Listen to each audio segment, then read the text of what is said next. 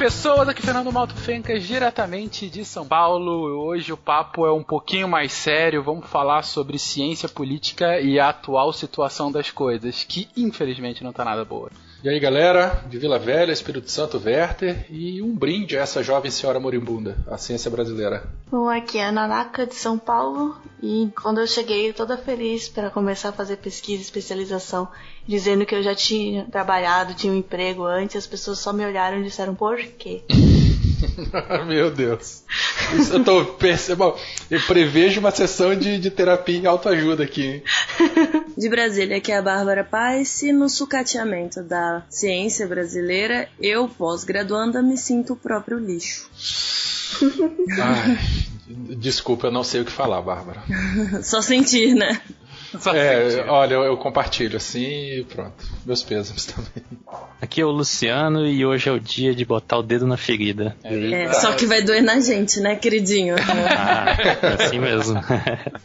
é verdade, é verdade, gente, porque hoje o SciCast tá com um papo um pouquinho diferente, uh, mas tão ou mais importante do que o nosso bate-papo uh, semanal.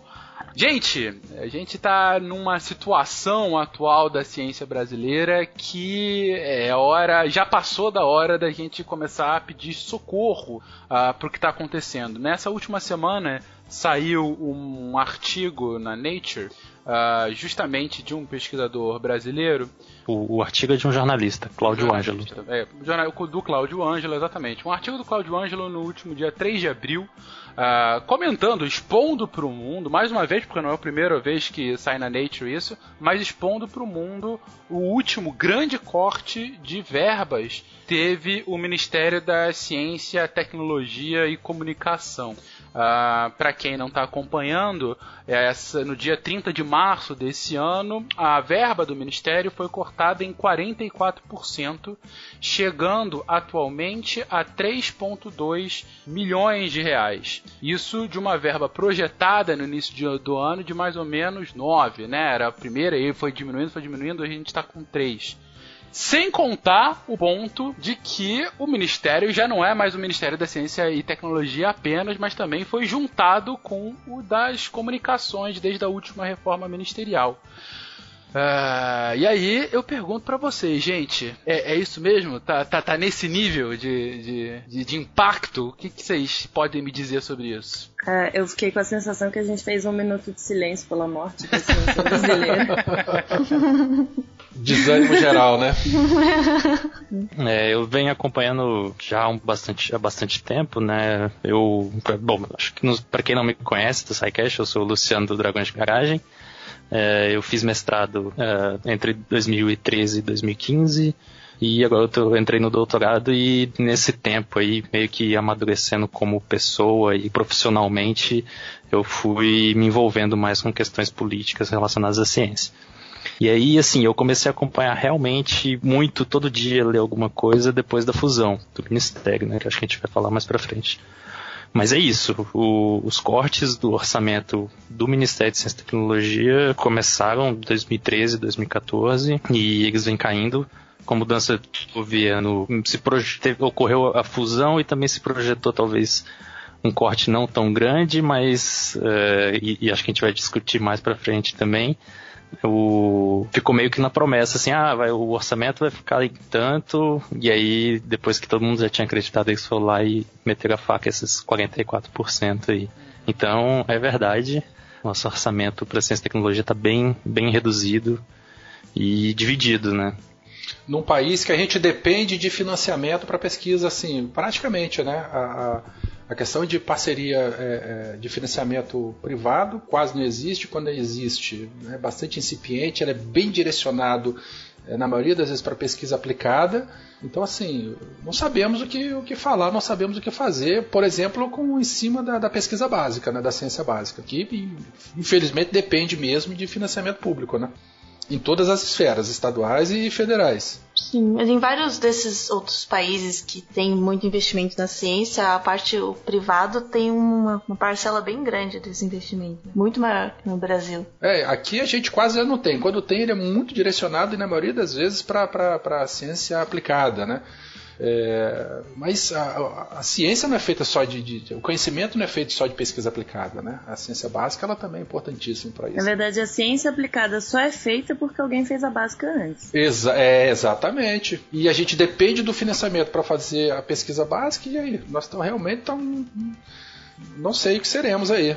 Como a Nanaka falou, tem alguns países que, na verdade, quem dá a maior, é, a maior parte da grana para o financiamento são empresas privadas, né? Tem um, uma parceria ali, as, as universidades fazem as coisas juntos.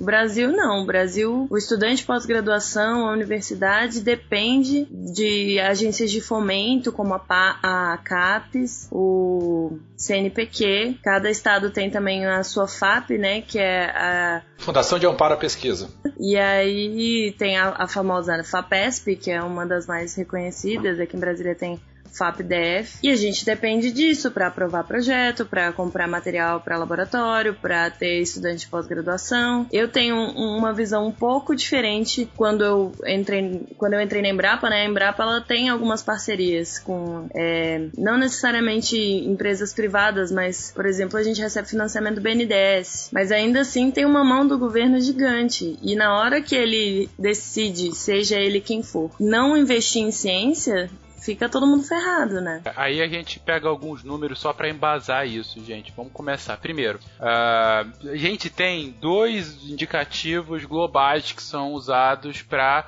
uh, ah, chegar o quanto um país de, de fato investe em pesquisa. Uh, o primeiro, mais famoso, é o, o, investimento em ciência pelo PIB. Ou seja, você pega toda a grana que foi investida em ciência, de várias formas possíveis, pública e privada, e divide pelo total do PIB daquele país. Uh, em geral, a média global desse número é de 2,1% do PIB, isso em 2013. Tem crescido um pouquinho, agora em 2017 deve estar em 2,3, 2,4. É, mas o Banco Mundial não tem o dado atualizado. É, você tem países top, enfim, como a Coreia do Sul, que chega a 4, o Israel também passa de 4, Uh, sei lá, Suécia e Finlândia estão em 3 e 3, 3 e 2, Estados Unidos em 2 e Estados Unidos é o nono em 2013 desse investimento.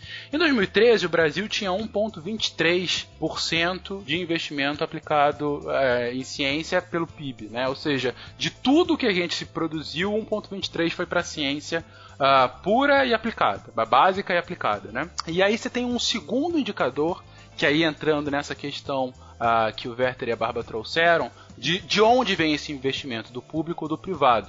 Dado da Unesco, também de 2013, é que, uh, por exemplo, pega esse dado da Coreia do Norte, perdão, da Coreia do Sul, uh, de mais de 4%, desses, mais de 75% vem de, do setor empresarial, os outros 25% de governo. Japão é mais ainda, 80% vem de empresas, 20% do governo. Estados Unidos é 75-25 mais ou menos. O Brasil é mais ou menos 50-50. Só que, como a Bárbara colocou, dentre setor empresarial, você entra no BNDES, que é um órgão público. É, é uma empresa pública, perdão. É uma empresa, é, entra como setor empresarial, mas público. Ou seja, é o direcionamento do Estado também. E se você for ver maior, os maiores países, deixa eu recolocar, os países de maior investimento no mundo com relação a isso, grande parte deles é, vem, a, a maioria deles vem de empresas. Você quase não tem Uh, países com um volume expressivo de investimento que tenha somente ou majoritariamente um investimento aplicado do governo. A exceção talvez sendo a Índia e a Rússia, né, que também estão nessa lógica dos BRICS. Mas a China, por exemplo, ela está na lógica norte-americana, quase japonesa, quase, quase 80% vem da iniciativa privada, que é uma iniciativa privada controlada pelo Estado, blá blá blá, mas ainda assim privada. Enfim, com esses pontos colocados, gente, é, é, você aí a gente consegue entender o porquê que um corte do governo na aplicação da ciência ele afeta ainda mais esse nosso desenvolvimento científico de longo prazo. Né? É, Ofecas, você comentou, é, você fez essa comparação aí da porcentagem do, do, PIB que é investido em ciências e tal, não sei o que lá, e você falou aí que o Brasil em 2013 era em torno de 1,23 do PIB. Né? Isso. É, em 2017, é, a, a, a projeção é que seja 0,41% do PIB. Só para a gente poder contextualizar e colocar em números práticos isso aqui. Peraí, deixa eu só refazer aqui, Na verdade, é o crescimento econômico de 0,41. A projeção do investimento público, só o público, eu não estou considerando o privado, só o público em ciência em 2017, com esses cortes e considerando um crescimento de 0,41 no ano, é de o investimento público vai ficar em 0,04% do Beleza, então a gente saiu de 1,23, que colocava o Brasil em 98, é isso, né? E cai, em 2017 caímos para 0,04. Há meia hora atrás, antes do, do, da gravação desse episódio, eu entrei na página da Fundação de Amparo à Pesquisa aqui do Espírito Santo. E aí, assim, eu peguei a quantidade de editais de fomento para a ciência aqui, né? É, eu não sei como é que são os outros estados, mas eu acho que na proporção vai ficar mais não na proporção, né? Mas a, a queda vocês vão ver que é bastante abrupta. Em 2013, 21 editais foram lançados tá, para fomento de pesquisa. Desses 21 editais, é, nove deles eram para bolsas diversas. IBIC Júnior, iniciação científica, é, é, é, taxa de bancada, é, bolsas de mestrado, doutorado, enfim, bolsas diversas. Em 2014, 19 editais, 10 bolsas, 10 desses editais eram específicos para a bolsa. Em 2015, 7 editais. Então olha como é que já caiu isso aí, né? Desses 7 editais, dois era para bolsa e uma era para taxa de bancada. Em 2016, 8 editais. Então, assim, de 21 editais de fomento à pesquisa para 2013, a gente pulou para 8 em 2016. Desses 8, um só bolsa de apoio técnico. Ou seja, em 2013 não teve uma bolsa para um aluno, para nenhum aluno de iniciação científica aqui no estado do Espírito Santo, bolsa pública. Então, assim, é... para 2017, se eu não me engano, acho que só teve um edital lançado até agora. Mas então, assim, a gente vê em números o que aquela porcentagem que você comentou lá atrás, ela representa. E, gente, sem bolsa, o aluno não consegue fazer. Primeiro, a gente tem que ter financiamento para fazer a pesquisa mesmo. E dentro desse financiamento tem que estar contemplado bolsa também, né? Para o aluno poder, principalmente o aluno de iniciação científica não é principalmente, perdão, não estou menosprezando nenhum nem outro, né? Mas a ciência ela tem que começar cedo, né? O aluno ele tem que se envolver desde a graduação para seguir a carreira acadêmica aí, né? Tendo a sua bolsa de iniciação científica, sendo bem remunerado no teu mestrado, no teu doutorado, para poder formar uma, uma nação de cientistas, uma geração de cientistas.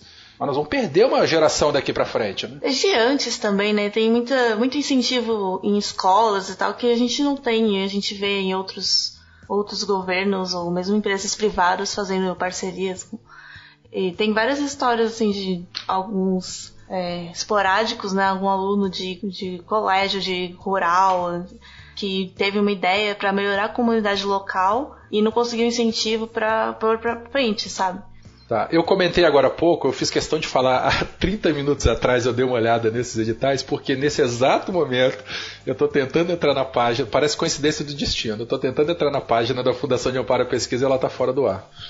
Então, assim, é muita sacanagem. A gente falando de corte de financiamento de pesquisa e a página da Fundação de Amparo aqui do Estado está fora do ar. Vai Eles saber por quê. Né? Eles sabem que. É, será, né? Ou às vezes não teve energia para pagar o servidor e desligou. Pode né? ser pior ainda, né? Pior, porque nós temos supercomputadores parados aí, hein, cara? Exatamente. É, tem aquele do no Rio, né? Do, que é, tipo, é um, é, um, é um dos mais potentes da América Latina, eu acho. Não, e tem parceria com a Suíça, se eu não me engano, ou Suécia, é, algum, tá... algum país europeu e tá parado por conta do no break que não, não foi substituído. Custou 450 mil, eu não lembro se foram reais ou dólares. Não... É, 450 mil reais, eu acho. É, isso porque a gente está falando de financiamento de iniciação científica, mestrado, doutorado e, sei lá, reagente de, de laboratório para experimento. Mas existem outras coisas que são importantes que saem do dinheiro dessas, desses financiamentos também. Por exemplo, participação em evento científico, promoção de evento científico. O pessoal esquece que, assim, pode parecer só passeio, mas boa parte das parcerias que se fazem entre o Brasil e o exterior é de pessoas que você conhece assim em evento, uma palestra que você vê, ou você promove um evento de divulgação científica, né? Não, não existe exemplar melhor que nós aqui para falar quão importante é a divulgação científica. Por que, que a gente faz isso? É importante popularizar a ciência. E aí, todas essas verbas também são cortadas. Não, então, então deixa eu só complementar. É, Bárbara, só lembrando, né, a gente tem que popularizar a ciência é, entre os pares e para o público leigo, né? Então, assim, esses eventos, eles são muito importantes realmente por conta disso tudo que você falou. Porque o, o evento que, que é promovido não é só o Congresso Brasileiro de blá blá blá é aquelas é, semana de ciência, por exemplo, em Brasília eles fazem na esplanada dos ministérios. A UNB abre várias bancas lá para o pessoal conhecer, ver inseto, bicho de perto, bicho empalhado, né? Isso atrai também, explica para a população como é o mosquito, o que é a febre amarela, como funciona a zika. Tudo isso é importante. É, esse dinheiro, gente, que, essa verba que a gente está colocando é do Ministério da Ciência, Tecnologia e Comunicação. O que leva a dois pontos. Primeiro é verba de educação básica e média é do MEC. Segundo, que a Nanaka lembrou agora há pouco, é, esse 0,04%, esse 3,2 bilhões por ano, significa a verba do ministério inteiro, ou seja, ciência, tecnologia e comunicações. Toda a parte de comunicações que foi juntada. Então, assim, não é só a redução da verba, é a redução da verba de um ministério juntado. E não é mais a prioridade, longe de ser a prioridade. É, o que entra, inclusive, a quem está à frente da pasta, mas depois a gente volta a isso. É uma coisa assim, para ouvinte do SciCast, que óbvio que, que já tem um conhecimento é, maior de ciência por estar tá acompanhando o SciCast, estar tá, tá aprendendo. Ou pelo menos o né? interesse né? na área, que já é bastante coisa. É, mas assim, uma, uma, coisa que o brasileiro tem muito comum, inclusive foi uma pesquisa que saiu do, do Ministério de Ciência e Tecnologia em 2015, de um órgão interno, e eles fizeram várias perguntas, é uma pesquisa bem detalhada, depois eu mando o link para vocês. Mas uma das perguntas que eles pediam era perguntava, ah, indique um instituto de pesquisa brasileiro que você conhece, e sei lá, uns 7% do, dos entrevistados disse universidade, e uma outra pergunta era indique um cientista brasileiro, e teve gente falando Albert Einstein, Einstein, sabe? As coisas assim. Então, tipo, é, acho que o brasileiro, de uma forma geral, tá muito distante da, da ciência, né? Acho que pouco poucos de nós sabemos que a, maior parte da ciência brasileira é feita dentro de universidade, né? Então, uma coisa que eu normalmente falo é que a pesquisa científica brasileira está atrelada à educação. Então, quando a gente fala de, de formação de mestres, doutores, alunos de iniciação científica, todas essas bolsas está relacionada à ciência e está relacionada à educação, né? Então, são questões bem importantes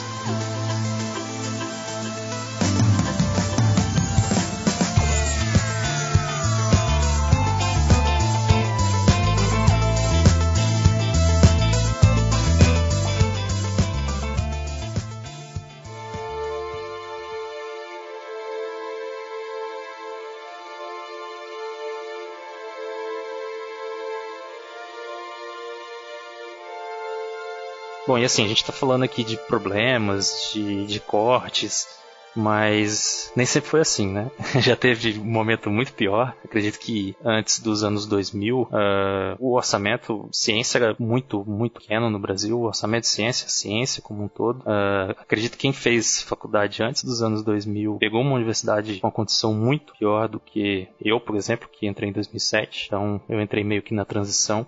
E assim, uh, a gente vem numa crescente, a ciência brasileira vem numa crescente tanto de investimentos, quanto de formação de alunos, mestres, doutores, de pesquisadores e de publicação de artigos científicos, né? Que é uma métrica. Reconhecimento, né? Também, é uma, é uma métrica que a gente usa, né? Quantidade de artigos, é, quantas vezes eles são uh, citados por outros cientistas, né? Que entra no reconhecimento que a Bárbara citou também. E tudo isso vinha numa crescente muito boa. Uh, a gente passou em 2008 pela crise, meio que as pessoas não perceberam muito, mas ela chegou depois em 2012, 2013, por N problemas de gestão do, do governo naquele momento, e a gente começou a ter cortes, e esses cortes foram aumentando cada vez mais, ponto de aconteceu tudo que aconteceu no Brasil, acho que vocês sabem, uh, impeachment, mudança de governo, e nessa do impeachment, um dos argumentos que o, o Temer, no caso, usou para fundir ministérios, para acabar com ministérios, né, que era uma reivindicação da população, é, enxugar a máquina pública. Então, uma das coisas que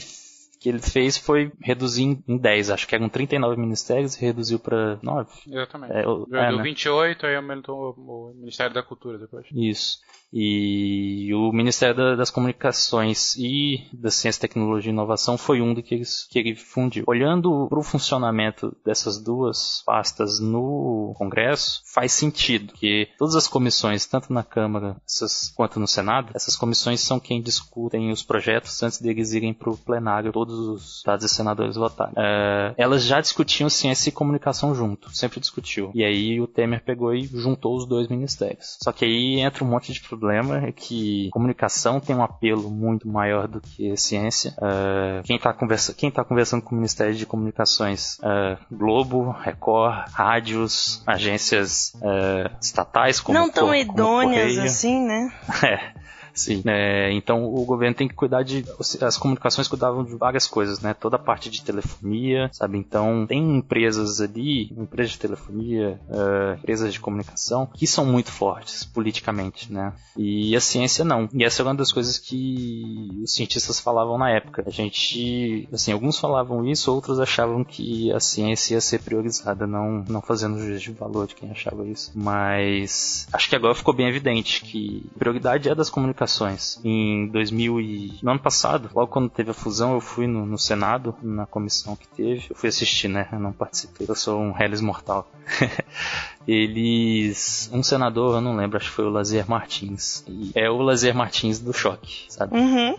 é ele mesmo ele acho que ele falou que ou foi um outro senador, mas é, eles falaram que das do ano de 2016 todo, do ano de 2015 todo, sei lá, de 120 questões que eles discutiram na Comissão de Ciência, Tecnologia e Comunicações, é, 119 eram concessão de rádio e TV e um era sobre ciência, sabe? Então as comissões já refletiam um pouco disso. E aí todas essas tudo isso já meio que ele leva pro, pro orçamento, para a importância que o ministro vai dar para a ciência, para a comunidade científica. Né? E tudo para chegar no momento que a gente está agora, né? Porque é, cientista não tem força política, não tem como brigar com a Globo, com, sabe, com grandes empresas. A gente não tem, a gente não desenvolveu ainda os, os robôs para atuarem como lobistas lá em nosso favor, né? Porque se a gente tivesse feito aqueles anfitriões do Westworld, já tava tudo resolvido. Fica a dica pessoal da inteligência artificial. É. Mas enquanto não houver um interesse real de conversar com a ciência, a gente vai ficando para escanteio. Não, que vocês estavam falando da, da interferência política e tal.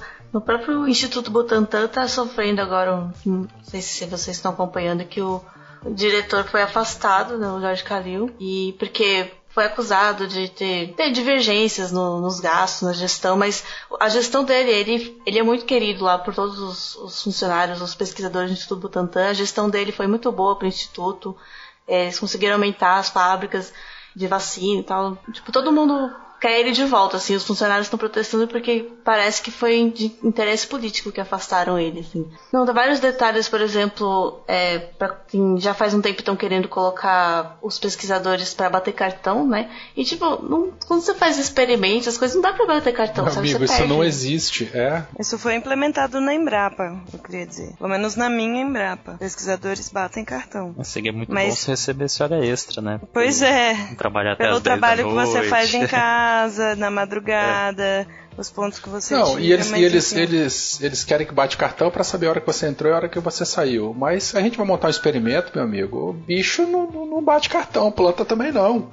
Né? E, e, eventualmente a gente vai ter que entrar lá fora do horário normal. É tão difícil o pessoal poder entender isso aí. Eu passei anos numa instituição é, é, particular e olha, era uma luta para o pessoal poder entender isso. O maior problema disso é que também é uma coisa que a gente está sofrendo ou vai acabar enxergando isso por ter o Ministério fusionado é você tem pessoas que não são entendidos da área regulando sob questões técnicas da área. Então, um gestor que não entende como funciona o experimento vai te dar 8 horas de trabalho por dia, mas às vezes seu experimento leva 10, 12. Exatamente. E não é que ele tá errado, é só porque ele não tem conhecimento técnico para regular sobre isso. Não, na melhor das hipóteses, ele não tem conhecimento técnico e está na inocência, né? É, Óbvio que pode ter outros, outras situações conflitantes aí Quem também. nunca passou por isso que atire a primeira pedra, né?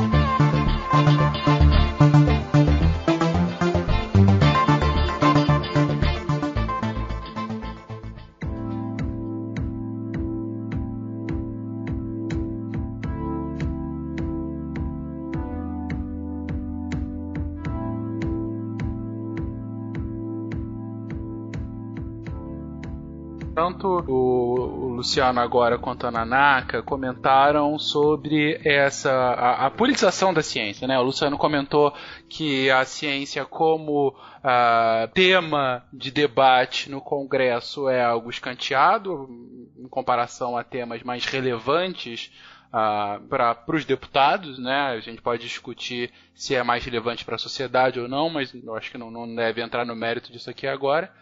É, mas isso se reflete, e a Naraka comentou aqui sobre indicações políticas alterando a chefia de um instituto da importância que é o Butantan. Uh, e isso se reflete muito na própria liderança da pasta, do Ministério da, Ciência mesmo. Gente, o Ministério da Ciência ele foi criado lá em 85, ainda na época do Sarney. Aí ele existiu por quatro anos, aí depois virou uma secretaria e tal, e voltou como ministério no Itamar em 92. Desde 92, o ministério ele já teve. tiveram 15 pessoas à frente da pasta. Dessas 15 pessoas, quatro foram não políticos, foram cientistas. Minto, teve um que era um político cientista também. É, mas enfim, você começa ele era um a cientista ver... político. não, não, teve um cientista político também, o Bresser Pereira é cientista político. Não, mas tinha um político e cientista, é um físico e cientista. É, então, assim, quatro apenas os cientistas técnicos, né, é, é, não políticos. Ah, é ingenuidade a gente pensar que todas as pastas ministeriais vão ser ocupadas sempre por técnicos. Isso é impensável numa democracia, ainda mais numa democracia de coalizão como é a brasileira. Você precisa distribuir cargos políticos para que ela funcione, pelo menos para que ela funcione do jeito que a democracia brasileira funciona. Então, na frente dessas pastas, a gente já teve entre políticos, não se assustem com os nomes que vocês já ouviram, mais uma vez, sem juízo de valor dos nomes aqui, só para vocês verem o naipe. Uh, o Bresser Pereira, que também é diplomata, foi político por um tempo. Ronaldo Sardenberg, que é economista é, e também político. Roberto Amaral, muito tempo na frente do PPS. Uh, Eduardo Campos, ex-presidenciável, que faleceu na corrida presidencial de 2014. A Luiz Mercadante, homem forte do governo Lula e depois no Dilma também. Aldo Rebelo, outro homem forte do PT e também polêmico, um negacionista na frente do ministério. O Celso Panceira também. Negacionista de quê? Negacionista climático, desculpa, eu já, eu já fui direto, né? Enfim, negacionista climático. Ele falava que de mudança climática é um engodo. É, Celso Panceira, homem forte do PMDB. Gilberto Kassab, que tem o partido dele, né? O, o PSD o PSD. Então, assim, são pessoas que de calibre político alto, pessoas que foram colocadas lá para às vezes por meses, outros por alguns anos. Uh, por acaso, o ministro de maior duração no cargo foi o Sérgio Rezende, durante o governo Lula ele ficou cinco anos e ele, sim, cientista. Uh, mas o ponto de se colocar aqui é que é, isso, claro que enfraquece o ponto técnico da pasta, né? Mais uma vez, é ingenuidade pensar que todas as pastas ministeriais serão sempre ocupadas por técnicos. Você sempre vai ter indicação política em qualquer pasta. Só que ao mesmo tempo, uh, é muito significativo que de 15 ministros, somente 4 cientistas de fato. Mas eu acho que esse nem era meu ponto quando eu, eu reclamei da parte técnica. Quer dizer, era. Mas agora eu vou reclamar de outra coisa. Okay. Que, além de tudo isso, é, a gente está subrepresentado politicamente. São poucos os cientistas que querem se envolver com política, falar abertamente, se posicionar politicamente, porque não sabe como vai ser prejudicado ou não depois. Então, assim, um, um exemplo disso para mim é o parlamentar que veio com propostas que é, ajudariam a ciência na questão das importações de insumos para pesquisa foi o Romário. E que mudou depois, né, de opinião, ou mudou de. de não teve um lance É, desse? mas assim, olha quem teve que vir à frente com propostas e projetos que ajudariam a comunidade científica. Se ele é um dos representantes que está pensando no assunto, não estou dizendo que ele não possa, nem que outros não possam, mas se é, é nele, a cabeça dele que está pensando nos cientistas, porque a gente está super representada, porque está faltando cientista se envolver com política. Ô, ô, Luciano, você sabe a quantidade de parlamentares hoje que tem alguma formação de, de ciências, ciências exatas aí, né? imagino que tenha muito é, advogado, enfim, mas enfim. Advogado, engenheiro médico deve De hard ter um science. É, exatamente. Alguém de hard science lá? Tem algum? Eu não sei, eu nunca vi dados sobre isso. É, acho que a, a, maioria deve ser advogado, cara. Sim, é advogado, médico, direito, né? engenheiro, né? talvez, né? É, talvez o mais próximo fosse engenheiro. O, o Kassab, ele é economista e engenheiro civil, se não me engano. É, deve que, ter muito economista também. É, que é uma formação científica, mas é, de cabeça não, não vou saber. É uma boa pesquisa para fazer. Sim, sim, porque isso mostra um pouco, né, enfim, da, do entendimento do tema e sua representação, né? É uma boa pesquisa para fazer, mas não, não usem isso para fazer pesquisa tipo mestrado, doutorado, que não tá valendo não. a pena. Façam outras pesquisas. É um bom ponto. É, e aí a gente chega em um outro ponto, gente. Foi uma outra notícia que saiu no início de março sobre a finalização do Ciências Sem Fronteiras, né? Que foi um programa amplamente explorado no primeiro governo Dilma e teve aí 5, 6 anos de duração. Uh, e foi finalizado agora pela gestão do Temer sob a alegação da a justificativa do, do Ministério é que o dinheiro do Ciências Sem Fronteiras pagava um sem número de merendas, né? Então era uma, um dinheiro mal aplicado. É, pera, mas calma. O dinheiro da, do Ciências Sem Fronteiras é da mesma alçada do que o dinheiro de merenda de escola? Excelente não. ponto, Nanaka, como a gente acabou de ver, não. Mas é aquela velha alegação de pense nas criancinhas, né? Pra que que estão olhando para os planetas lá de fora se tem pessoas passando fome na Exatamente, exatamente. Não, pra que que existe verba de gabinete e esse monte... Ah. Enfim. A gente é... falou que não ia falar disso, né? Mas é, eles estão querendo enxugar onde não tem que enxugar, meu amigo. Cadê essa diacho dessa reforma política aí? Todo mundo cortando na carne como deve ser também. Mas é, é, é justamente esse um, um, ponto, Werther, que eu queria pegar aqui sobre o programa Ciências Sem Fronteiras. É, pessoalmente, eu tinha muitas críticas ao programa desde a sua concepção. É, quando ele continuou do primeiro para o segundo programa, do primeiro para segundo mandato da Dilma, e, e continuou, enfim, por mais um tempo. É, para mim, assim, e aí é uma opinião pessoal do Fernando, eu acho que era uma boa ideia muito mal executada, porque carecia demais de métrica de avaliação de impacto. No momento algum, se você for pesquisar a página do Ciências Sem Fronteiras, você for pesquisar, e eu me dei esse trabalho quando é, houve o, o, anúncio do corte do programa, é, você tem sim a métrica da quantidade de bolsas, é, para quem iriam as bolsas, para onde eles iriam, Uh, enfim, você tinha todos os dados estatísticos, digamos assim, do programa. Quantidade de dinheiro gasto, etc, etc. Agora, você, em momento algum, e aí eu não vi nem do governo, nem de alguma fonte externa, teve um, um, programa de avaliação de impacto, de fato, ok. Mas daí, o que, que isso gerou? Nem só isso, assim, o acompanhamento era quase nulo, assim, tem, não tinha. Eu conheci alguns bolsistas, alguns relatos de, de bolsistas que estavam lá ganhando dinheiro e nenhum não iam para aula não faziam, não apresentavam resultado, sabe? Não tem ninguém lá olhando. É, essa questão de você ficar de olho e a prestação de contas tinha muitas, muitas críticas. Teve vários também, vários alunos que não tinham nível de é, é, idioma necessário, que, que foi requisitado, mas não foi bem, enfim, não foi bem acessado, não ninguém viu se tinha mesmo e chegaram lá e não conseguiam fazer o curso, sabe? Essa foi uma outra justificativa do governo para finalizar o programa. É, mas isso, isso não é uma boa justificativa porque para quem estava assim, é, também tinha um, um processo de você ir seis meses antes estudar a língua. Independente de opiniões pessoais, assim, acho que a minha vai um pouco de encontro com a do, do Fencas de que era um bom, uma boa ideia mal executada, mal acompanhada, mal regulamentada, prestação de contas não, não feita da melhor forma que poderia, é, apesar de, de todos esses problemas, eu tentando ser otimista, eu gostaria de pensar que uh, uma grande diferença do Ciências Sem Fronteira foi o, o estudante, ele foi lá para fora e viu se o metrô funciona aqui, por que, que ele não funciona na minha, na minha cidade? Se o transporte público funciona aqui, se não tem mendigo aqui, por quê? E essa mentalidade fazer um, ter um reflexo quando ele foi estudar, por exemplo, na engenharia dele, a construção de um túnel para metrô, ele pensar com uma outra cabeça de, de eficiência e tal. Não, um Eu gosto de pensar programa, né? assim, é, um impacto cultural que seria muito difícil quantificar, acompanhar, ver, né, como, qual seria o resultado disso. Eu acho que tá aí um trabalho que ia ser complicado de fazer. Assim, com certeza, mas assim, tipo, esse impacto é, de, de experiência, né? Ele existe, mas seria muito melhor se o impacto acadêmico e enfim, tecnológico também existisse. né? O pior é que, pra mim, o, o fim do Ciência Sem Fronteira não é menos, menos alunos indo pra fora estudar e ter um impacto cultural. É que um programa de apelo, né, é- é- era uma visibilidade grande para a ciência. Se falava muito de ciência quando se falava de Ciência Sem Fronteira. Mesmo que fosse para criticar. E perdeu esse apelo.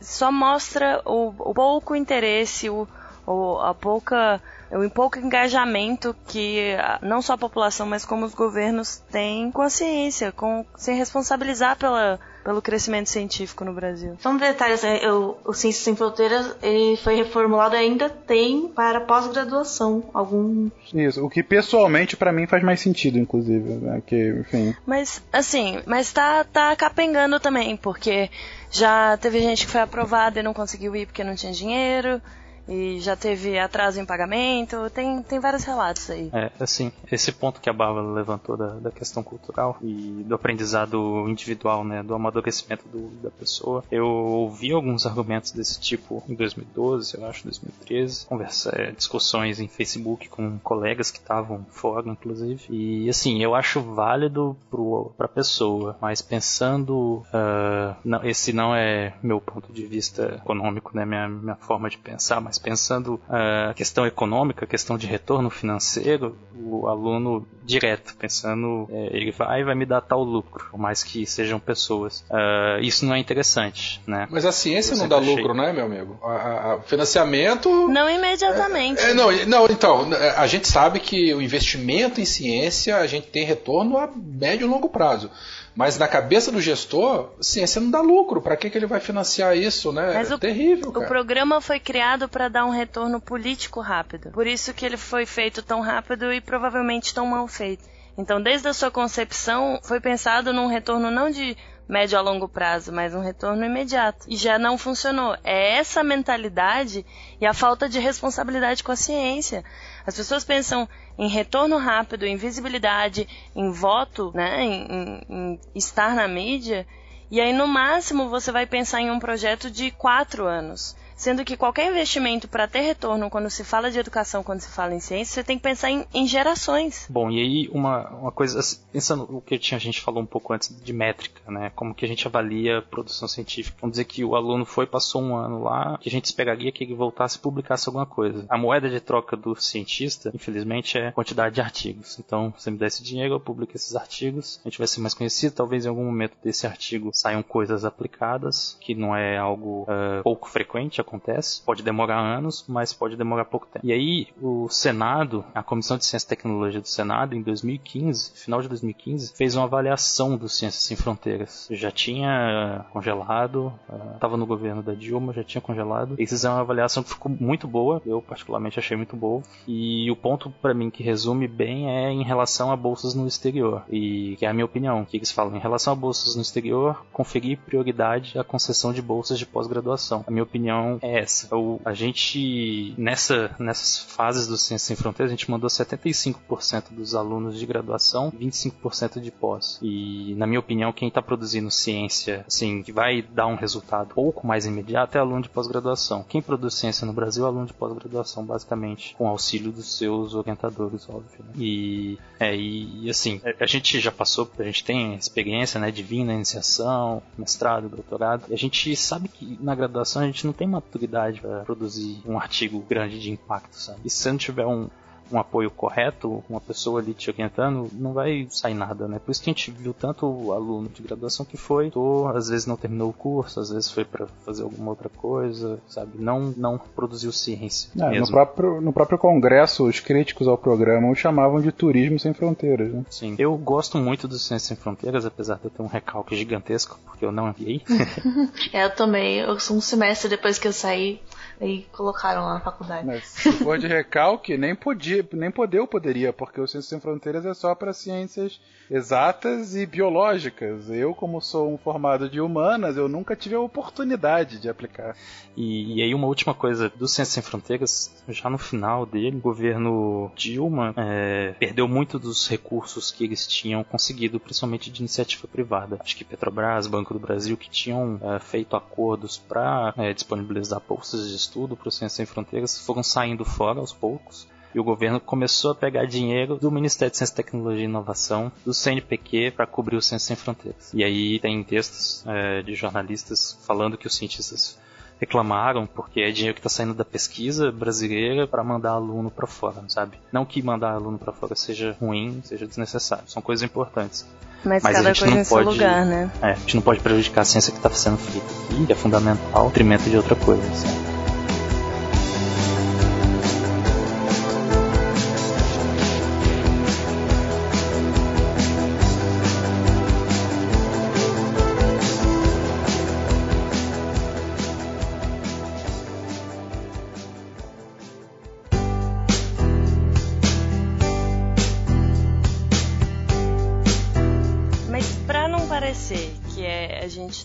Só para falar mal de programa de Ciências Sem Fronteira e afins, é, eu vou puxar um, uma discussão que, na verdade, a provocação quem fez foi o Werther. Que tudo bem, foi o aluno, foi para o Ciências Sem Fronteira, foi um excelente aluno, fez estágio, voltou para o Brasil, se formou com honras, fez um mestrado ótimo, publicou para danar sabe? Excelente, fez um doutorado, conseguiu patente e agora ele é doutor. Quem vai absorver quantidade de doutores que vem se formando no país se ninguém se importa? É, é um exagero, eu sei. Mas que se ninguém se importa com a ciência no Brasil, Pra que tanto doutor? Deixa eu, deixa eu, jogar um dado aqui só pra ficar mais concreto. Uh, em 2014, a gente formou 50,2 2 mil mestres e 16,7 mil doutores, que é 401% a mais do que comparado a 96. A gente quadruplicou o número de, de mestres e doutores formados. É muita gente muito especializada no mercado que não consegue absorver, né? Não consegue absorver. Esse é um problema, gente, inclusive, que é um problema global, né? Não é um problema só brasileiro. Você tem uma discussão já há alguns anos sobre isso nos Estados Unidos e na Europa, eh, justamente sobre o que eles chamam de a bolha da educação, da, da alta educação, bolha da, da academia, bolha do, de doutores, enfim, todo esse conceito de bolha, né? Que é uma, uma questão que está se expandindo, se expandindo, justamente sem ter uma solução a não ser estourar. E quando estourar é justamente, enfim, esse cenário de terra arrasada de uma população altamente especializada sem ter mercado de trabalho. Tem um livro uh, bastante famoso nos Estados Unidos que fala sobre isso, de um investigador chamado Benjamin Ginsberg, que é The Fall of the Faculty, né? Que é a queda da, do, dos professores, né? The faculty é da, da, dos professores universitários, né? Enfim, do, do, dos professores que estão lá, né? Professores universitários, é. E em que ele fala justamente sobre é, é, um processo do long, ao longo do século XX em que você tinha pouquíssima gente que é, chegava sequer à faculdade, menos ainda ao mestrado, e quase ninguém fazia um doutorado. Doutorado era de fato uma uma lógica assim de daquela pessoa que quer se auto-especializar. Pós-doutorado era algo que não existia. O próprio mestrado é um conceito que veio posterior ao doutorado, né? Uh, como um meio do caminho, digamos assim, e também não é nem tão comum nos Estados Unidos.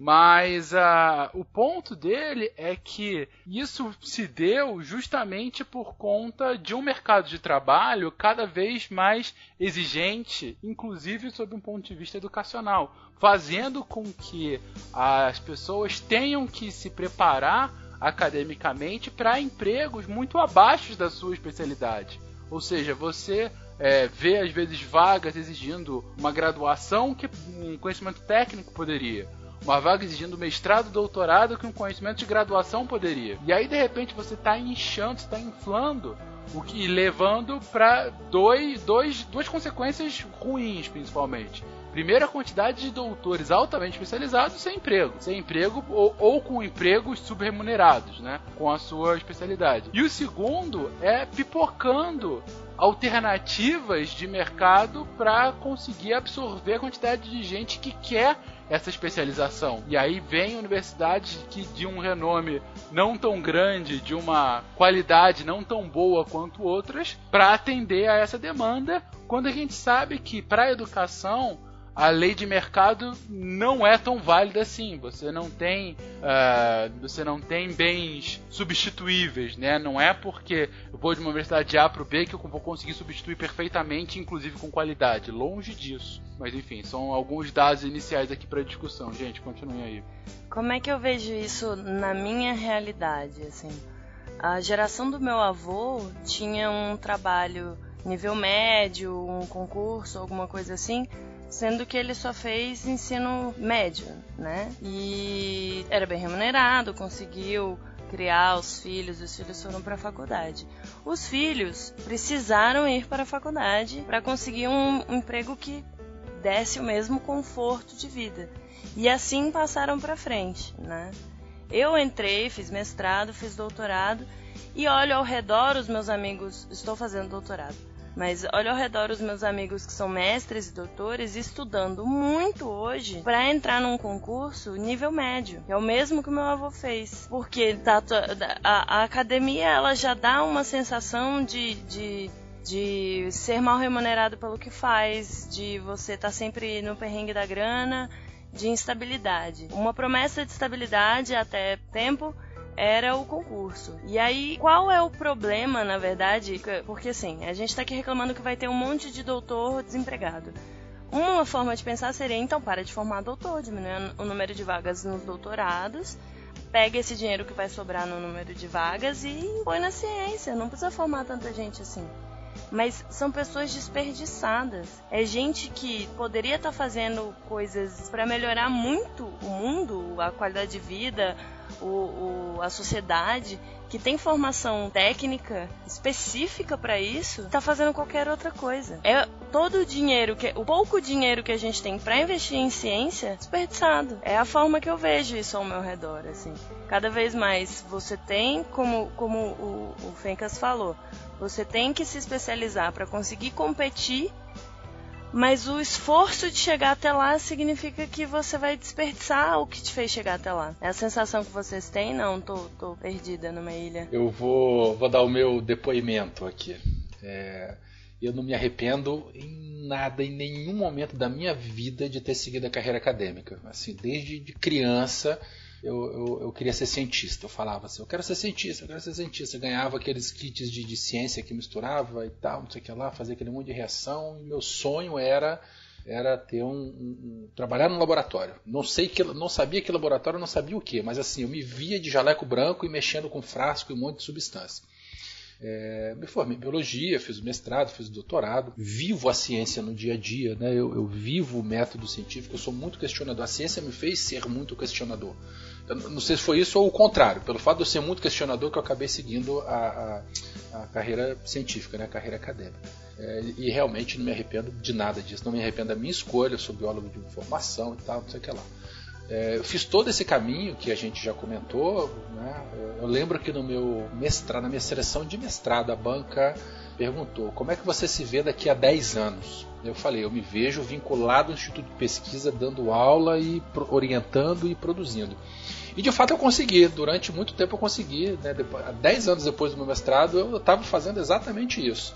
Até que, enfim, por algumas razões que eu não, não venho caso aqui, desde 2016, metade de 2016, o pessoal aqui do SciCast sabe disso, eu fui demitido. Eu tô desempregado, então eu tô nessa leva aí de doutor desempregado. Até comentei isso em off, né, mas eu queria comentar agora para, enfim, para poder aparecer na, na, na gravação aqui. Estou é, procurando emprego como qualquer um, entra em vaga de concurso, entra em vaga de, de site de seleção disso, site de seleção daquilo, preenche o currículo em um monte de lugar e tal. É, e uma coisa que durante a minha, minha vida lá na, na, na universidade, eu, olha, eu, eu não estou falando com soberba nenhuma, é, sabe? Não estou sendo prepotente nem nada, mas eu sou um bom professor. Sempre tive excelentes avaliações, os alunos sempre me respeitaram, sempre respeitei aluno, minhas trabalhava numa instituição privada, enfim, então a gente é submetido a todos os tipos de avaliações o tempo todo, as oficiais e as oficiosas, né? Então, como professor, né, é, é, nunca tive nenhum problema mais grave e tal. E eis que surgiu uma, uma vaga, uma, um processo seletivo numa outra instituição aqui perto de casa e tal, não sei o que lá, para uma disciplina, para biologia, que eu me enquadrava direitinho e tal. É, fui lá, me inscrevi, ó, pô, eu tenho doutorado, né? Talvez, quem sabe, eu consiga alguns pontos a mais na, na seleção e tal. Porque tem muita gente que faz mestrado. Eu, orientei muitos alunos de mestrado, né? E muitos aqueles queriam fazer mestrado para poder ter um ganho a mais um contra-cheque, né? É, isso era bem nítido, tá? Mas enfim, e, e, aí eu me vi nessa situação. Poxa, eu tenho doutorado e tal, talvez eu consiga uns pontinhos melhores na seleção e tal, não sei o que lá. Mandei o um e-mail com todo o meu currículo e comprovado, aquela coisa toda. Respondi, recebi uma resposta de que, oh, beleza, aguarde contato. E não fui chamado nem para entrevista. Né? Então, assim, eu, eu só posso é, imaginar que, pelo fato de eu ter toda essa experiência e pelo fato de eu ter um doutorado, eu não fui chamado justamente por ter tido doutorado. Às vezes foi mais cômodo, ou mais fácil, ou menos custoso essa outra instituição ter contratado um recém-graduando. Não estou julgando valores, não estou dizendo um é melhor, nem um pior, nem nada e tal. Mas assim, eu comecei essa história dizendo que eu não me arrependo de nada. Também não me arrependo de ter, tido, de ter feito doutorado. Mas eu me pergunto agora, né? Para quê? Se eu, eu, eu acabo né, passando por uma situação dessa. E infelizmente eu acho que só vai se agravar. Essa situação só vai piorar. E desculpa aí quem foi meu aluno, que eu já falei que a ciência é linda e maravilhosa. Ela continua sendo linda e maravilhosa, mas nós estamos. Vai ser um problema grave aí, cara. E só vai fazer ciência quem não precisa de dinheiro, não precisa de financiamento, quem é, já está com a vida ganha. Eu, eu, eu, eu, conheci um caso de um, de um médico que tava, tipo, tinha consultório, tinha tudo estava fazendo pesquisa vinculada a uma instituição pública e falou: Nossa, né, fazer pesquisa é difícil, né? Vocês não, não tem dinheiro, ninguém ajuda. Pro meu doutorado eu tive que comprar o meu próprio freezer menos 80. Então é, é esse cara que tem como tirar 40 mil reais do bolso, 60 mil reais do bolso, 100 mil reais do bolso para investir na própria pesquisa que vai continuar fazendo ciência isso vai na contramão de tudo que a gente prega de divulgação, popularização da ciência, acessibilidade, seria essa palavra? Tornar a ciência acessível a todo mundo. Vai voltar pro século XVIII, né? Quando só quem fazia ciência eram as pessoas ricas, né? Darwin. Aí. Ou pessoas com patronos. Ah, Calma, as Fencas vai puxar. é. É, insira aqui a mensagem do Patreon. Exatamente. Eu tive alunos que não eram ricos, é porque vocês comentaram agora há pouco, né? Vou voltar século XVIII, que só fazia ciência que era rico e tal. Olha só, eu tive muitos alunos que não eram ricos e os coitadinhos penavam lá comprando tudo também. Além de ter que pagar o teu curso de, de mestrado né, particular, né? Que eles conseguiam bolsa e tal, saía, acabava, acabava saindo no zero a zero. Mas, assim, longe de ser rico de ter uma situação financeira agradável e tinha que custear grande parte dos seus experimentos também. É uma situação terrível, dava agonia, dó no coração ver. Colocando o que eu falei no começo, né? Colocar o dedo na ferida, colocando um pouco o dedo na, na ferida e, e voltado para nós cientistas. É, tá na hora da gente mudar isso, né? A gente não pode mais ficar só nessa de é, graduação, mestrado, doutorado, foi tudo maravilhoso, notas excelentes, publiquei pra caramba. Fazer um concurso para uma universidade pública ou para uma uh, um instituto de pesquisa público também. Chegar lá, fazer dar aula, fazer pesquisa e essa ser a única opção que a gente tem de vida, sabe? Mas hoje é a única opção, opção né? É, então. E, e eu acho que o momento, de, o momento de crise é o momento da gente mudar. Ou a gente muda, ou vai acabar, sabe? Então, o cientista tem que começar a tentar outras coisas. Assim, pessoalmente, eu nunca tive essa pretensão, essa vontade de, de fazer academia para dar aula. eu sempre quis fazer a parte de, de desenvolver mesmo, né? Tanto é que, na verdade, eu era desenvolvedor de software, trabalhava em uma empresa é, privada, não tinha nada a ver com academia. Aí eu resolvi me especializar e entrar na academia pra conseguir desenvolver algo, coisas que eu me interesse, que eu acho que vai contribuir alguma coisa. Né? É, um, a iniciativa privada é muito interessante, né? A gente tem poucos, poucas é, instituições privadas que fazem pesquisa, né? Talvez o Instituto DOR, lá no Rio, DOR, algo assim, é um hospital. Alguns hospitais grandes, né? Talvez libanês, é, Hospital do Câncer, umas coisas assim. Eles fazem muita pesquisa, mas nos Estados Unidos é comum, inclusive um, um colega do Lucas lá nos Estados Unidos, que, colega assim, né? Era professor um pouco mais velho só e era especialista na área lá, ele saiu da Universidade da Califórnia Califórnia, se eu não me engano, para ir trabalhar em uma empresa privada. O cara era biólogo, trabalhava com filogenia, sabe? Então, e, tipo, eu não, eu não vejo nenhum, tipo, e daí? Pra mim isso é totalmente aceitável, é totalmente normal, assim. Sim, sim, eu também não vejo problema nenhum. A questão é que a gente não tem essa opção no Brasil, né? Ah, sim. Sabe? Falando de... Gente... Exato. É. é porque tem algumas pessoas que criticam, né? Falam assim, ah, você vai trabalhar para vai ser, digamos assim, capitalista, trabalhar só pelo dinheiro de uma pesquisa privada, mas não. Tem que trabalhar, eles, eles, é, eles dando dinheiro a gente faz a pesquisa. É, é, isso é. Nossa, é tão importante a gente colocar isso agora, gente, é verdade. É, infelizmente, e aí vou ser generalista e peço desculpas àqueles que não se enquadram a esse, esse estigma que eu vou colocar aqui agora, mas infelizmente, parte da academia brasileira ainda carece dessa visão, acho eu, tacanha de que a, a, a iniciativa privada ela é contrária à pesquisa livre, à pesquisa pura, à ciência. Ela só quer o lucro e tudo mais. Que por vezes pode ajudar a afastar ainda mais e a gente somente entra nesse ciclo vicioso de, um, de, de uma, uma necessidade quase que absoluta do Estado para uh, eh, dar de fato o fundo, né, para financiar a pesquisa uh, básica ou aplicada brasileira. E um adendo ao que você falou, que a indústria, que a, a iniciativa privada só visa o lucro e tal, e que necessariamente isso seja uma coisa ruim. Porque visar o lucro, dependendo do que estamos falando, não estamos falando de ganhar dinheiro em cima de medicamento ou de de doenças é, negligenciadas. Mas se é para criar uma tecnologia para economizar água, o lucro na verdade não é uma coisa ruim. Sim, sim então, a concepção do, tem que do ter valor cuidado do, é, é, exatamente. É, então, sem dúvida, como colocou o Luciano agora, há, há de se também ter, claro, uma, uma alteração, enfim, uma elevação dessa visão, uma ampliação dessa visão uh, por parte da própria academia da necessidade de um apoio maior da iniciativa privada. É, aí que tá, porque a gente, senão a gente entra na lógica de Tostines, né? A iniciativa privada não apoia a ciência do Brasil porque a academia não quer e a academia não gosta da, da, da iniciativa privada porque ela não apoia a ciência no Brasil. Ou se apoia, diz ela que apoia de uma forma errada, né? De uma forma não pura.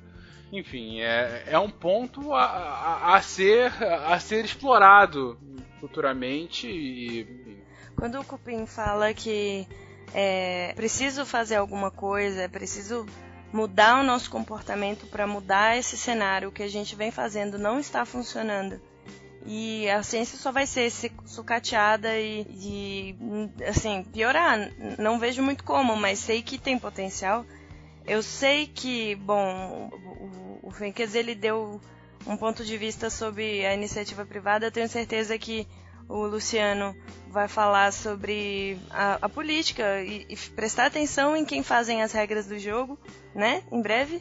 Mas eu é, queria fazer um apelo também, que é na verdade um meia-culpa, nossa culpa que, como cientista, eu acho que eu tenho que me responsabilizar por não conseguir explicar a minha pesquisa para o público leigo, que não tem obrigação de saber o que eu faço. É importante eu mostrar para o outro qual é o valor do que eu faço, sabe? O, o, valor da ciência ele só existe à medida que as pessoas enxergam uma finalidade para aquilo. Tem que se explicar para o público leigo, inclusive, para que, serve a ciência de base. Por que, que pesquisadores, por exemplo, Steve Herren, são tão envolvidos com a divulgação científica? Porque ele já viu, ele já percebeu que quem faz as regras do jogo ouve muito a população. Se a população achar a ciência muito importante e a gente convencer as pessoas de que ciência é muito legal, muito interessante e muito importante para o futuro que a gente quer construir, os políticos,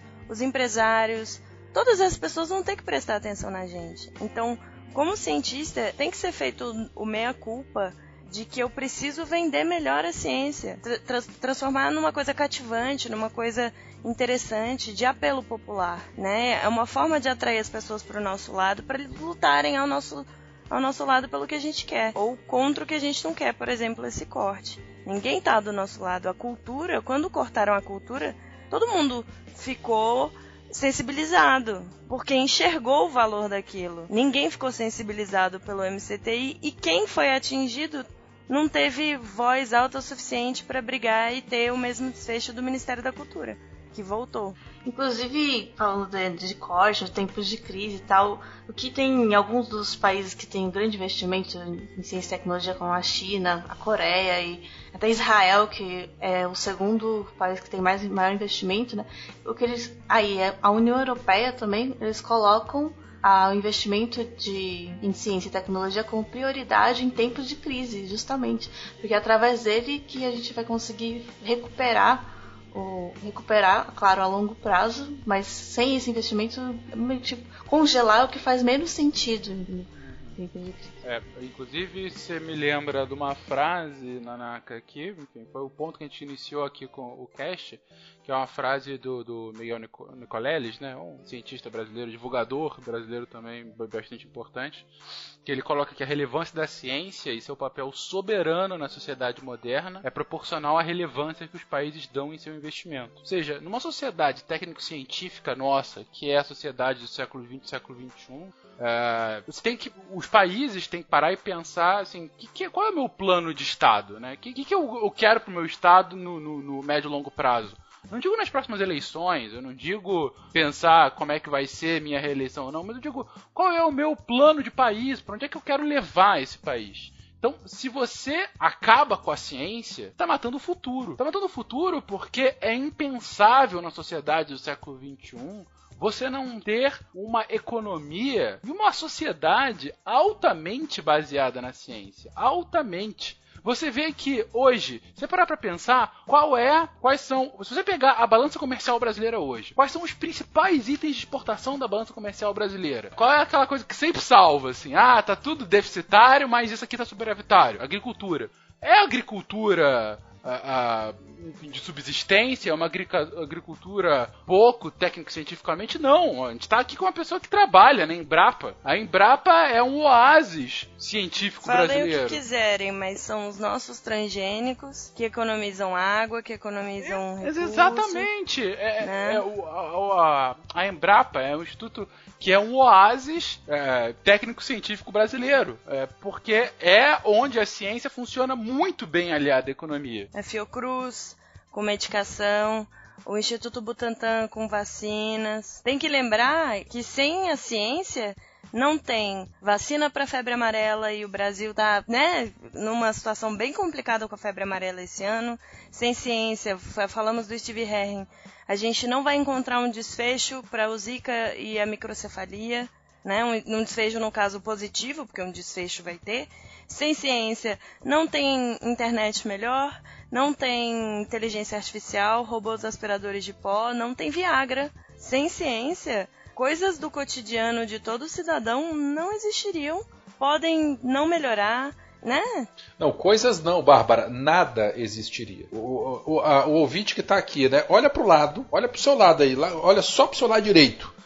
Cara, o que você, o que está dentro do teu campo de visão, está aí por conta de desenvolvimento científico. Sim, se você está ouvindo isso aqui num podcast com esse nome, é porque há 20 anos atrás, você teve um investimento brutal da Apple e de outras empresas para desenvolver um aparelho que substituísse o gravador, o toca-fitas e o toca-CDs e que pudesse armazenar as músicas num espaço pequeno, que veio a ser o iPod, que veio a ser o pai de podcast. Ou seja, você teve todo o desenvolvimento científico e você só, só consegue baixar isso porque você assina um feed que está na internet, que também é altamente baseado. Mas voltando aqui a, a, ao Brasil, você vê uma segunda pauta de exportação brasileira gigantesca, petróleo. Gente, pré-sal. Pré-sal só existe porque teve um investimento brutal científico da Petrobras, principalmente da Petrobras, uh, na área de petróleo e gás. Para chegar e você ter hoje a liderança global de exploração em águas, é, em águas profundas.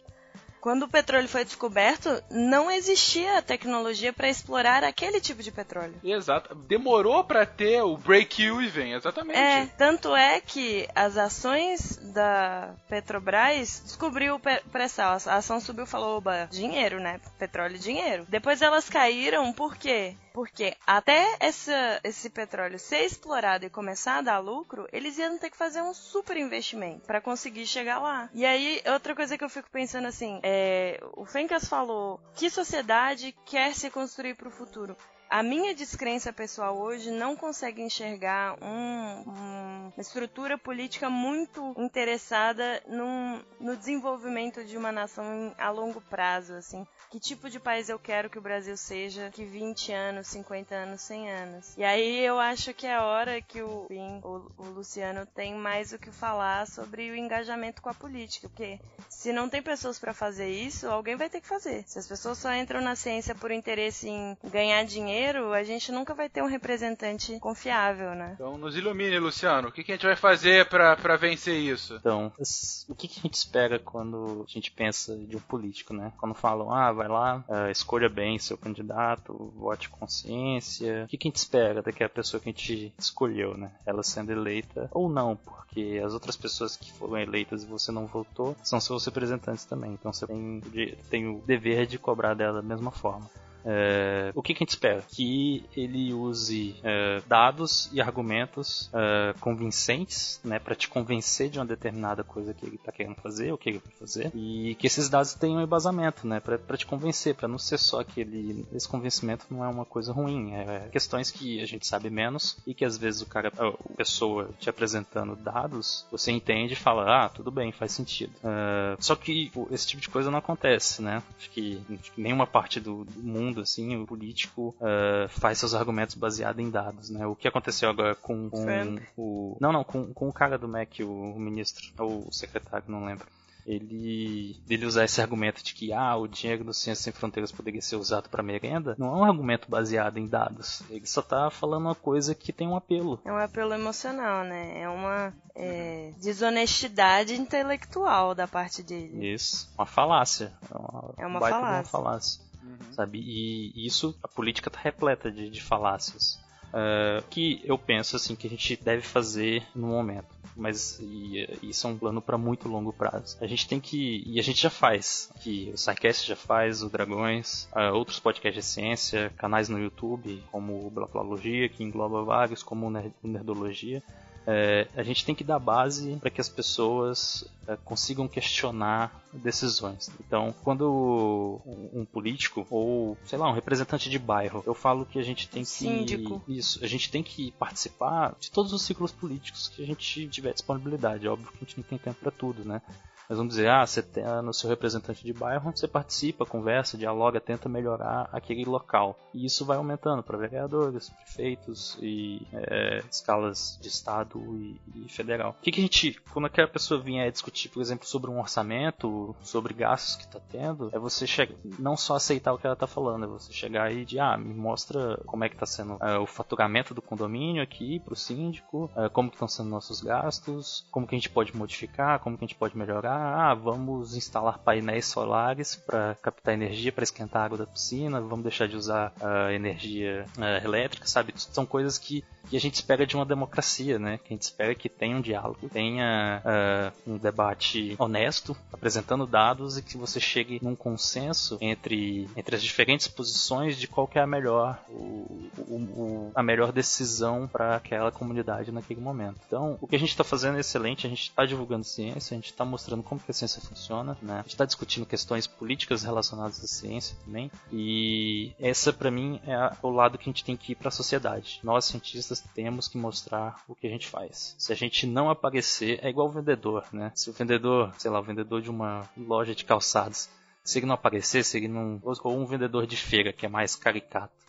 Se ele não ficar gritando lá, falando, ah, o mamão aqui é 5 reais, não sei o que, chamando dona, não sei o que, fazendo piada, cantando, ele não vai vender. Se a gente não mostrar para a sociedade o que a gente está fazendo, justificando o gasto que a sociedade está tendo com a gente, ela não vai dar a mínima, sabe? Mesmo porque, por exemplo, uh, celular, computador, uh, todas as coisas de consumo tecnológicas não são feitas aqui, são feitas fora. E o brasileiro não se importa em pagar um preço alto pelas coisas que são feitas fora, sabe? Então, uh, todas essas são questões que a gente tem que se aproximar da sociedade, mostrar para sociedade o que a gente está fazendo, a importância disso, pra gente trazer elas pro nosso lado, sabe? Pra ser igual quando foi com a cultura. Uh, eles fusionaram o ministério, os caras juntaram numa praça, eu não lembro onde, com o Caetano, com um monte de, de artistas Tiveram famosos. várias manifestações, assim. É, referências, né? Sabe? Ia ser muito legal se um cientista brasileiro referência puxasse uma manifestação. Tá? Mas não tem, a gente não tem referências a nível nacional. Talvez o Nicoleles, talvez o Marcelo Glazer, mas os dois exemplos moram nos Estados Unidos, né? Mas assim, essa é uma frente. E a outra é que nós, cientistas, a classe científica, ou pessoas com uma formação científica, tem que começar, temos que começar a nos aproximar da política sabe? É, não tem jeito, aqui... é assim que as regras são é. feitas, né? Isso. Por exemplo, por exemplo, a gente se aproximar de um conhecido que a gente tem dentro de uma sociedade acadêmica ou dentro do instituto que a gente faz parte, ou, sei lá, o diretor do instituto. Aproxima, fala, co é, mostra coisas que a gente está fazendo, mostra problemas que estão tendo ali no nosso meio e dialoga, tenta melhorar. Esse contato que você tem já é importante. Isso indo para, por exemplo, um vereador. Você conhece um, um, amigo seu de, sei lá, de faculdade e virou vereador. Poxa, que custa, sei lá, conversar com ele, falar do, das questões científicas, pedir o apoio dele para quando tiver alguma votação relacionada à ciência, se colocar à disposição para, ó, oh, você tem alguma dúvida nessa área, eu sou especialista entre os 10 melhores do Brasil, pode perguntar para mim que eu vou gastar um tempo te é, abastecendo com dados, com informações, sabe? Então, todas essas são questões assim, o cientista tem que se aproximar da política. E, Fora e quando que... votar, cobrar algumas coisas que foram feitas, foram prometidas. Sim. Né? Isso vale para a sociedade como um todo, né? Sim.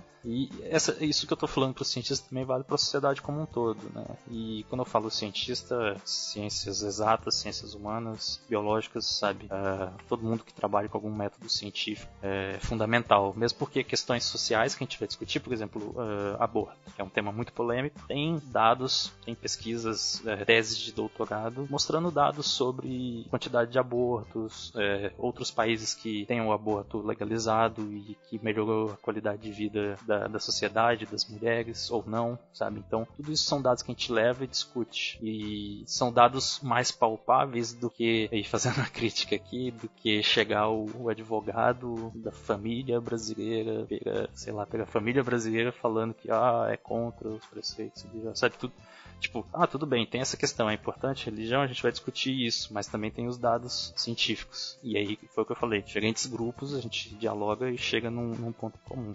E assim, então terminando essa fala que tá ficando muito longa, a gente tem que se aproximar de, de políticos. É, a sociedade como um todo tem que parar de demonizar político sabe? Tudo bem, tem muita gente ali que tá fisiológico já, ele tá indo e tá há anos, há 20 anos, desde antes do Collor, desde a época da ditadura, os caras estão lá, não saem, não fazem grandes coisas e, e são pessoas que talvez a gente não consiga ter um diálogo tão grande. Mas tem outras que a gente consegue. A gente, e isso para qualquer espectro político, né? Ser progressista ou conservador, tem pessoas boas que você vai poder dialogar uh, nos vários níveis e ter alguma influência. Então, assim, para mim são essas duas frentes, a gente tem que se voltar para a sociedade, é, dar embasamento para a sociedade, para ela questionar. Uh, e a gente tem que, para os políticos, dar embasamento para os políticos tomarem decisões melhores, ajudar eles a tomar essas decisões, participar do processo democrático. E isso virar um ciclo, né? É, a sociedade vai tendo um melhor embasamento, vai começar a cobrar melhor os, os políticos também. E vai cobrar melhor os cientistas também. Tá fazendo com o nosso recurso. Sabia ser muito legal se, sei lá, um grupo de, de pessoas fosse visitar o laboratório de um cientista para saber o que, ele tá fazendo. Sabe? Da mesma forma que a gente pode ir no gabinete de um deputado e procurar saber o que ele está fazendo. Então, são essas questões. E entra de novo naquele. Aquilo, a gente tem que mudar a forma que a gente se relaciona com, esses, com essas duas áreas da sociedade, os políticos e a sociedade como um todo, e se aproximar. Não, não tem jeito. Se a gente continuar isolado, vai chegar um ponto que a gente vai acabar. Ainda mais se a gente for ficar só dependendo das decisões políticas das quais a gente não participa. E aí vai ser Era das Trevas toda de novo. A ciência no monopólio de, de quem faz, a população sem acesso, né? O conhecimento hierarquizado. É, e, e, vai para aquela questão que algumas pessoas até fazem piada, mas eu não gosto muito, é de que a única saída para o cientista brasileiro vai ser o aeroporto, sabe? E já tá acontecendo. Já tem cientista indo embora, que é muito ruim, que a gente gastou um tempão formando esse pesquisador, esse cientista. A Suzana Herculano foi uma cientista de nome reconhecido, assim. Algumas pessoas já devem ter ouvido ou lido alguma coisa dela que desistiu, né? E foi. E, e assim, participei da Semana da Biologia lá na UNB ano passado, a Bárbara tava junto. A gente fez bastante atividade lá. E a gente fala tudo isso, é muito pessimista, né? Tudo que a gente falou no programa acho que é, que é muito pessimista, mas é um pessimismo realista. A gente tem que se colocar no mundo e entender o que, que, que tá acontecendo pra gente fazer mudanças. Se a gente continuar achando que tá tudo uma maravilha, né? Se a gente não apontar os problemas, não colocar o dedo na ferida, não vai mudar nada. A gente tem que ser otimista a ponto de achar que consegue mudar alguma coisa e pessimista a ponto de não estar conformado com o que a gente tem hoje.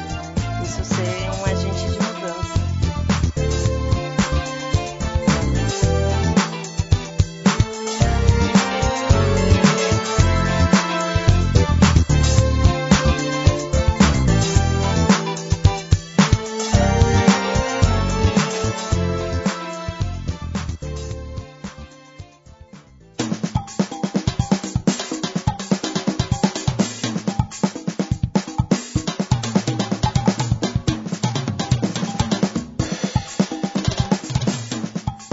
e tecnologia com comunicação. Você pega a Nicoleles lá e a Rede Globo, quem é que perdeu, né? Lá na abertura da Copa. É uma excelente ilustração. Né? Não, ao mesmo tempo, vou te dar um contraponto aqui. O, o, o Luciano estava comentando agora sobre ah, como que a gente tem que fazer de fato um lobby para a ciência, né? Que é o que está faltando.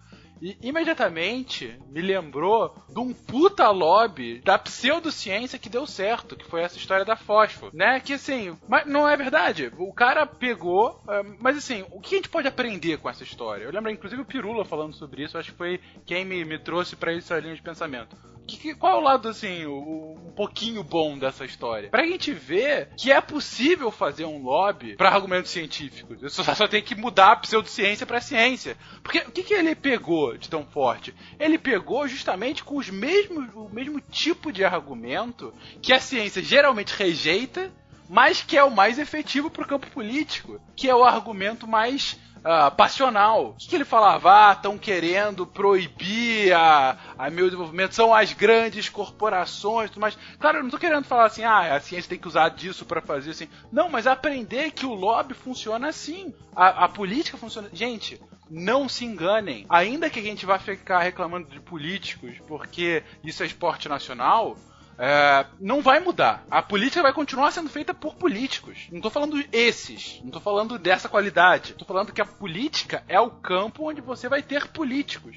Por mais que haja uma emergência dos apolíticos, dos não políticos, dos técnico-burocráticos na frente, esses também fazem política, fazem mais política ainda do que os ditos políticos profissionais. Então, se, se eu concordo inteiramente com o Luciano nesse ponto. Se a ciência não começar a falar a linguagem política, ela vai continuar encastelada na sua torre de marfim, isolada da população, hierarquizada e distante totalmente do nosso dia a dia. E daí a gente tem algumas formas, e aí vou contrapor aqui o Werther e, e, e ter um, lado um pouquinho mais otimista, Werther, para os ouvintes não começar a cortar os pulsos agora, mas é, é, ao mesmo tempo, a mensagem da divulgação científica como base populacional para que ela entenda o que o cientista está falando. Gente, ainda que eu tenha formação acadêmica, eu não tô na academia há puta, mais de cinco anos. Eu não tenho qualquer tipo. Meu último artigo científico, acho que tem aí, 4, 5 anos. Ainda assim, eu sou um apaixonado por você. Estou aqui fazendo isso. Não tô falando de você fazer um podcast, isso dá um trabalho da Mas caramba, gente. Também. Não façam isso. Mas pode também, se quiser. Só, só, só, cuidado que não é trivial. Mas acompanha, lê, compartilha, atenta a sua família, seus amigos para isso. Para quem tem, tá fazendo um trabalho bom, compartilhe esse trabalho. Tome decisões baseadas em fatos, não em emoções. Putz, com certeza. A ideologia ela é inerente às pessoas, mas tenta se isentar um pouco da ideologia. Ou tenta embasar sua ideologia com fatos. Não é, basear, sua, não pegar sua ideologia e distorcer os fatos. Mas usar os fatos para você acabar direcionando esse seu, seu campo ideológico, né? E por outro lado, se você é engajado nisso, ou se você tem pretensões, ou se você tem a capacidade, vá para a política. Tenta influenciar da forma que for, do seu síndico ao seu presidente. É, é, enquanto a, a, ciência não tiver capacidade de fazer o seu lobby numa democracia, ela vai continuar sendo assunto que não é nem de segundo escalão de terceiro. A ciência hoje, do ponto de vista do Congresso, do Executivo, é de terceiro escalão fácil. É aqueles ministérios que competem de atenção com o Ministério do Esporte. Não querendo desmerecer o esporte, pelo contrário. Mas é, é um outro assunto que é relegado pelo governo. Então, assim, é, é, é, é, enquanto não tiver esse empoderamento, de fato, infelizmente, outros podcasts com esse tom soturno e com essas notícias horrorosas vão ter que continuar sendo feitas, porque boas notícias. O Werther vai estar tá certo. Vamos provar que o Werther pode estar tá errado, gente. Tá, eu tenho um plano pra gente fechar esse podcast. Plano, agora é a hora. Um plano pra fechar, gente. A gente tem que fazer uma vaquinha, contratar um lobista. Ah, um lobista, ok. Um publicitário. Uhum para vender melhor a ciência, né? Que a gente não tá sabendo vender esse peixe. E eu detestaria dizer que a gente vai ter que pagar propina ou alguma coisa assim para os políticos. Então, acho que a melhor solução é a gente ter bom, boas pessoas, bons representantes, bons cientistas no, no, nos parlamentos, né? No, no Senado, na Câmara, nos ministérios para tomar todas essas decisões esclarecidas que a gente está falando aqui. Talvez seja um pouco mais difícil, então já que eu não sei se posso falar isso, mas já que tem a lei da terceirização, vamos terceirizar, contratar um lobista e contratar um publicitário. É, é o primeiro passo desse meu, meu plano. De longo prazo, né? Mas, mas na medida do possível a gente tá, tá fazendo aí, né? Psycash, Dragões são, são bons exemplos aí de que ah, tem outro bom exemplo que a gente pode começar a falar também. Tem outro bom lugar para começar, que é a Marcha pela Ciência. Oh, excelente! Eu tinha anotado aqui, não tava falando. Boa. Gente, dia 24 de abril, em algumas cidades, algumas capitais ou não do país, a gente tem São Paulo, Rio, Natal, a, a Florianópolis, Pato Branco no Rio Grande do Sul. Então, assim, é, é, deem uma olhada aí. Tem um, um, site no Facebook específico pela Marcha pela Ciência. Tem um só para São Paulo, Marcha pela Ciência sp.com.br. O SciCast vai estar tá aqui na Marcha pela São Paulo, pelo menos eu lá de, de, de camiseta laranja. É, não, a gente vai tentar fazer alguma coisinha aqui. É, mas de qualquer forma vai engrossar o couro. É, é um movimento político. É, é, é, uma. Gente, se envolvam em política. Eu acho que essa é a grande mensagem. Se envolvam na política da forma como é possível. Não, não releguem sua vida, não releguem as suas escolhas numa democracia para as escolhas daqueles que querem gritar mais alto. Acho que de tudo que a gente falou aqui, talvez essa seja a mensagem principal. Na democracia, numa democracia representativa, se você não se representa, você é representado por outros. Outros que muito provavelmente não pensam como você, não acreditam nos seus ideais e que muitas vezes podem ir totalmente contrário ao que você acha que é certo. Então, se você não se fizer representado, você será por alguém. E, enfim, e, esperemos que não seja o pior possível, que infelizmente é o que tem acontecido para a ciência nos últimos anos. Um beijo para todo mundo, enfim. Bons sonhos com esse pesadelo que está na nossa frente.